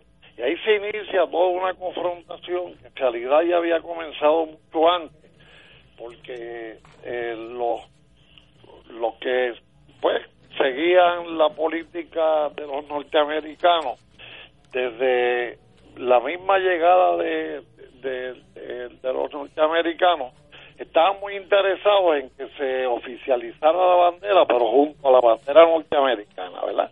Sobre todo el comisionado residente de esa época, Félix Córdoba David, que pronunciaba discursos sobre Puerto Rico allá en el Congreso, eh, y es interesante que los mismos anexionistas que participaron en la sección Puerto Rico del Partido Revolucionario Cubano de 1895, eh, al adoptarse esta bandera, pues eh, siguieron afirmándola, pero dentro del contexto de, querer adelantar esta idea, ¿verdad? Pero hay un debate sobre dos cosas. Número uno, sobre el origen propiamente de la bandera, de la ¿verdad? Eh, hay que acudir a, fuentes fundamentales cuando se quiere investigar sobre este tema, ¿verdad? Por ejemplo, Roberto Pacheco escribió Génesis de la bandera puertorriqueña eh, publicado eh, en los años 30, ¿verdad? Él, se, eh, él, que era anexionista estuvo en la, en la sección Puerto Rico del Partido Revolucionario Cubano, eh, del Partido Revolucionario Cubano en Nueva York, pues eh, hizo este libro, ¿verdad? Sobre todo de, de artículos que, que él publicaba, sobre todo en una sesión del Ateneo de Puerto Rico en 1932 como reacción a esa protesta nacionalista que hubo en el 32. Por ejemplo, este señor Roberto Pacheco negaba que el que quien diseñó la bandera eh, fue Antonio Vélez Alvarado, ¿verdad? De Manatí, quien fue eh, vicepresidente de la Junta Revolucionaria en Nueva York, ¿verdad? Y también eh, eh, ahí en esa habían otros anexionistas, porque lo interesante es que en esa sección Puerto Rico del Partido Revolucionario Cubano eh, habían independentistas que querían la independencia de España y la independencia nacional de Puerto Rico, la soberanía eh, completa. Los anexionistas como Julio H. Ena, y otros, pues lo que querían era la independencia de España para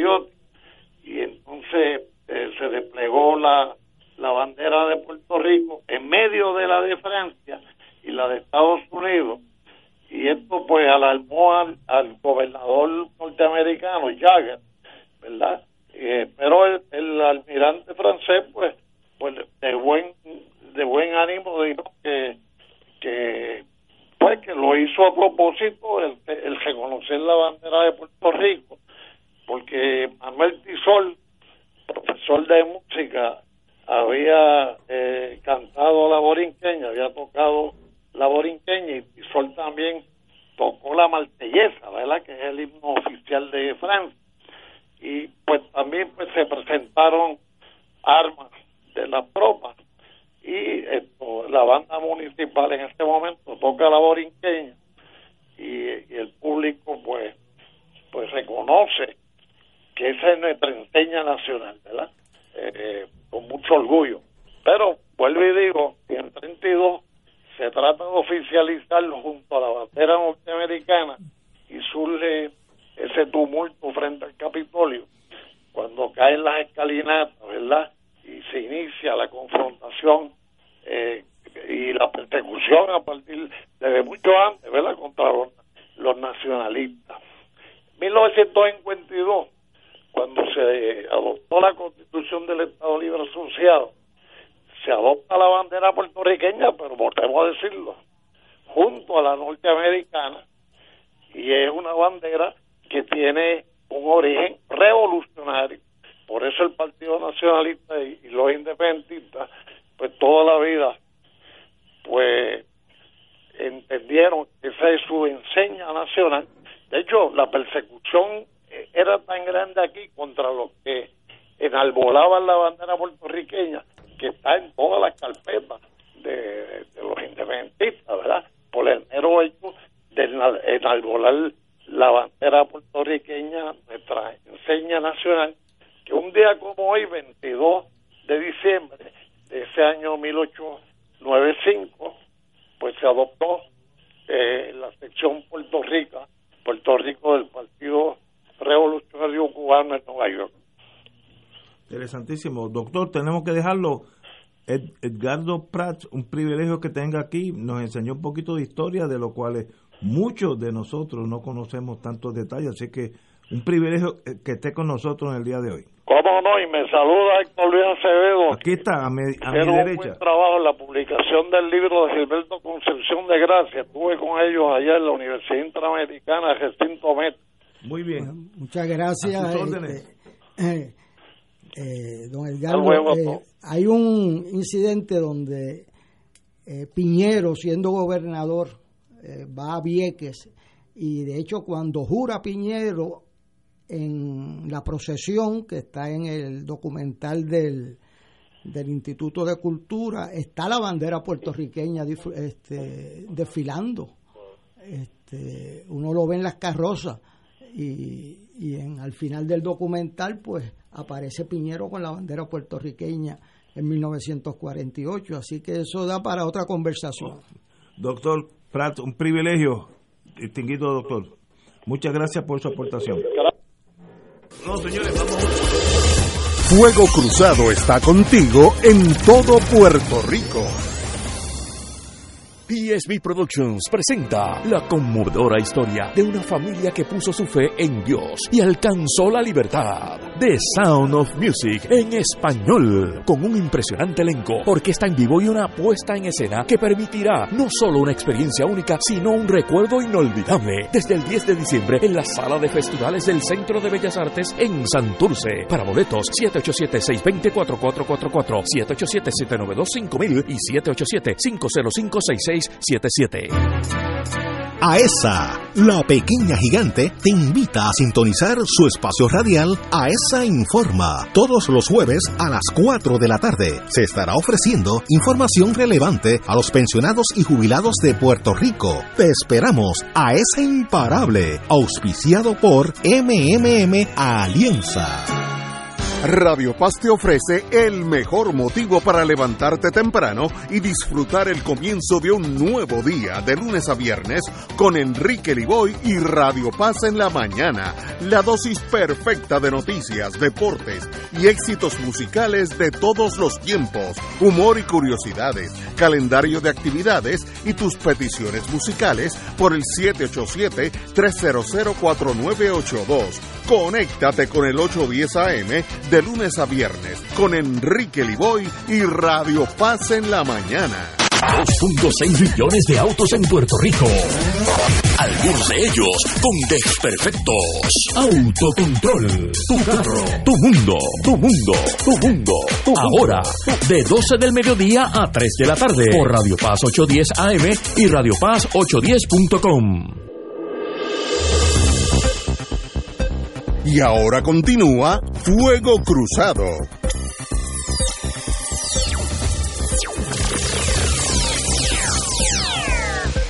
Amigos y amigas, oye, acaba de llegar una noticia. Israel decide aplicar una cuarta dosis de vacuna contra el COVID-19 dado este muchacho Omicron surafricano. Así que Israel va un paso adelante aún a los Estados Unidos. Dicen, en vez de tres van cuatro. Obviamente la pandemia se ha esparcido por el mundo a una velocidad espantosa. Nosotros que lo teníamos casi controlado estamos en la defensiva. Compañero, usted tiene unos, unos numeritos que hablan más que yo. Bueno, hace en marzo del año antipasado, eh, fue cuando empezamos este programa, los tres que estamos aquí. Felicitamos a la gobernadora eh, Wanda Vázquez. Yo me recuerdo que Ignacio en su lenguaje, en su tercer lenguaje, que es el Navy, Navy dijo, Talk. "When you are in command, command. Sí. Ah, es un este, dicho me- naval. me recuerdo eso como hoy. Eh, felicitamos a la gobernadora por haberse atrevido a hacer un lockdown Sí, sin sí. tener todos los elementos de juicio del Y actuó- mundo y salvó vidas con Actuó eso. muy bien. Luego pues vino el escándalo aquel de las pruebas, etcétera, pero el gran escándalo fue el del aeropuerto. Que El que se le dejaba que la gente firmara que iba a estar, que vinieron 14 días para estar aquí encerrados en un cuarto en Puerto Rico y la mitad de los visitantes pasaran sin pruebas. Y eso yo creo que costó cientos de vidas. Y el Departamento de Justicia dijo que se podía Y la secretaria de Justicia dijo que había ese poder de police Claro. power y el de la Guardia Nacional Dijo que no. Dijo que no y para mi total sorpresa la gobernadora pues le dio más standing al de la Guardia Nacional que a su propia secretaria de Justicia. Eh, aquí yo llamé, yo le escribí a Héctor Richard el sábado que quién autorizó eh, ese concierto. A Bad Bunny. Este, eh, porque todas las noticias que yo tenía es que eso había sido un desastre de salud pública.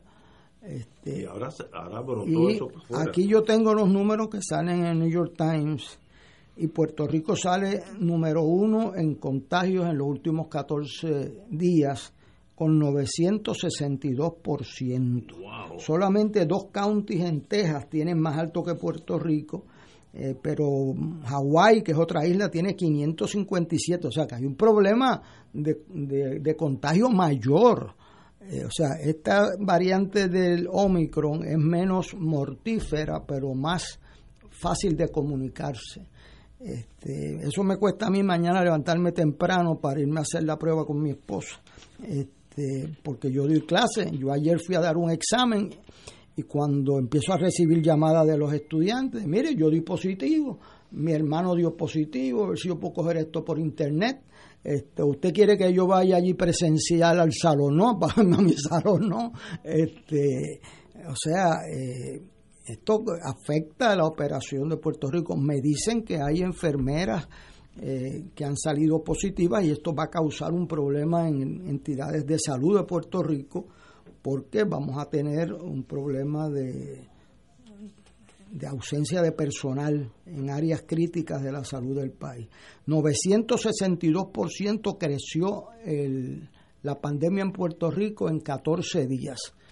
Esto yo le pregunto a Héctor Richard, se lo pregunté, ¿cómo es posible que todas las órdenes ejecutivas esas que hablaban de eventos multitudinarios, este, ¿y dónde estaba eso cuando se autorizó este junte de decenas de miles de personas? ¿Qué nos pasó? ¿Por, ¿Por qué lado del plato entró esa bola que no la vimos venir? O sea, a mí me dice un estudiante mío que en la fila se veía que había contaminación porque no había el distanciamiento social, muchos no tenían mascarilla. Este, el que se tenga la vacuna es importante, pero han descubierto que el Omicron este le da la vuelta a la vacuna y contamina más. Menos mortífero porque ya tú estás más protegido, pero eh, más contaminante. Y yo pues todavía le repito la pregunta al secretario de Justicia, ¿quién autoriza un acto como ese?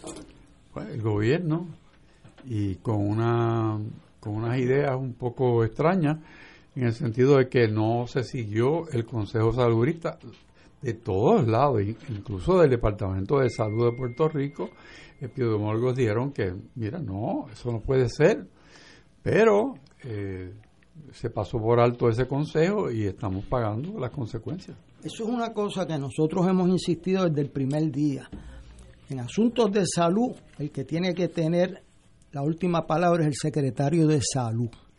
En asuntos militares, pues Los militares. El, el, general. Y en, asuntos de deporte, el de deporte, el del Comité Olímpico, el otro. Pero en asuntos de salud, y esta es la tercera vez que llamamos la atención, el secretario de salud tiene que tener la fuerza en el gabinete para que se siga su consejo. O sea, ese es el oficial a cargo por ley de la salud de, Puerto Rico y no pueden haber otros que por otras razones, sean comerciales o no comerciales, vayan por encima. Y creo que la coalición científica se lo dijo. Sí. Este, o sea, aquí este, esto no ha pasado como algo inadvertido porque había gente que lo había advertido es que si tú lees las órdenes ejecutivas, aunque tienes que leerte como 10 porque las cambian cada dos semanas, este, tú sabes que eso no, no cuadraba. Y con gente joven, eh, no yo he visto retratos sin mascarillas allí, distanciamiento social ninguno, si tú lo que quieres es no tenerlo. Sí, hombro con hombro, no hay mascarilla que aguante. Ahora, para complicarte tu exposición, el fin de año va a estar algo similar, auspiciado por el gobierno, eh, porque está conectado con la televisión norteamericana. El ya, está cancelado en la parte presencial ah, del público. Ah, no, no, no sabía eso. Pues. Excelente. Yo, yo pensé que iba a haber 100 mil personas de nuevo. Eh, eh, es una gran cosa que eso haya pasado porque la, la, la métrica que salió de, por lo menos de Fortaleza, fue la secretaria de la gobernación que dijo que había que ver el número de hospitalizaciones para tomar una decisión si eso se paraba o no. Y yo, me dio frío. O sea, porque decir, bueno, para saber qué vamos a hacer, vamos a contar los muertos primero y entonces después averiguamos. y después decidimos. O sea, que no, no es posible, pero gracias a Dios alguien convenció al gobernador de que ya no, es que hiciera eso. No. eso. Ahora, aquí sale también que en Francia y en Inglaterra eh, no, no impondrán más restricciones a fin de año, sino que sigue, este, ustedes, ustedes vélense su propia salud, pero el Estado, Francia en este caso e Inglaterra, no van a imponer más restricciones. Bueno, mira a ver las que tienen ya. Bueno, tiene que ver las, las que tienen y en Puerto Rico nosotros leemos periódicos, pero tenemos que leer que aquí se cometió un error de política pública, igual que hubo, lo felicitamos con el acierto de cerrar al principio, luego los criticamos por dejar el aeropuerto abierto a medio abierto y ahora por haber hecho un acto que ha traído 962% de incremento en una semana, casi mil, casi mil, el más alto en todas las jurisdicciones de Estados Unidos. Este, lo cual es una publicidad terrible, además las vidas que están envueltas y aunque sea menos eh, peligroso, esta variante es más contagiosa. Este, y teniendo miles de personas allí, este, eso a mí me sorprende que el secretario de salud no pusiera su grito en el cielo, mm. más fuerza en porque este pueblo sabe, y cuando un gobernador se confronta con un secretario de salud defendiendo una medida de salud pública, yo puedo estar seguro quién va a ganar esa pelea. Pero es que es tan lógico que difícil es que, no sucedió. Eh, en salud, para eso están los doctores que estudiaron esa ciencia. Este, y si hay que pegarle un vaso a un tanque, pues para eso está la Guardia Nacional. Son dos áreas totalmente disímiles pero ahí estamos. Eh, tenemos unos minutos. Crea un proyecto educativo anticorrupción. Doña Sila María Calderón, la fundación que estableció la exgobernadora, firmó un contrato con la Interamericana que impulsa un instituto de ética y valores. Yo creo que eso es excelente, daño no hace. Y yo dije ayer, porque la, misma interamericana tiene, creo que es Barranquita, donde hay un, un eh, algo de, un movimiento de, agricultura para sembrando matitas de guineo y de uh, guineo, ¿cuál es el más grande? Estoy pensando plátano, plátano para dárselo a los a los agricultores para que lo siembren. Así que la universidad sirve como un instrumento de, de, generación de empleo de, de, agricultura. Y esto es lo mismo, la universidad no puede ser sencillamente estar en una columna allá arriba pensando en, en Confucio todo el tiempo, sino que tiene que tener contacto con, la realidad. Y este instituto de ética no puede hacer daño. Si hace algo, bien. Así que y, y, que venga de la ex gobernadora, pues la felicito a ella en este sentido. Eso es excelente y eso se une a esfuerzos de otras universidades, por lo menos la Universidad Católica tiene un programa ya para el segundo año que precisamente capacita a personas que van a estar en el servicio público ah, en cuestiones de ética, de organización y ha sido un éxito porque se ha difundido no, no solamente en Puerto Rico, sino para todo el mundo hispano y las personas que toman el curso y se certifican son de muchos países. Yo creo que si se hace un spot de los retratos esos que le dieron el FBI a la prensa. Ayuda. Y que la gente vea cómo uno se ve al otro lado de la cámara. Este, con el día que te van a gestar a las 6 de la mañana a tu casa. Eso, eh, eso es persuasivo a un joven no entrar a derrochar su vida y la de su familia y la, de su partido por recibir un dinero por la. En este instituto ya sea la católica o la interamericana, enseñarle las tentaciones que esa persona va a tener, porque el que sube de abajo no sabe el dinero que hay arriba, que no se casa con nadie, si tienen que votar mañana por el Partido Comunista Italiano, se van con ellos, eh, y, ellos se lo llevan a veces eh, enredado. Así que si ya te lo advierten, es mucho mejor. Y el ejemplo cuenta. Yo me recuerdo cuando no Marín le quitó la cuenta que tenía su mamá, que se la daban a las viudas. Este, después que él le quitó esa cuenta a su mamá, yo quiero saber quién entra a su oficina a pedir un break de algo. el ejemplo cuenta. Estoy totalmente de acuerdo. Señores, hasta mañana jueves, amigos.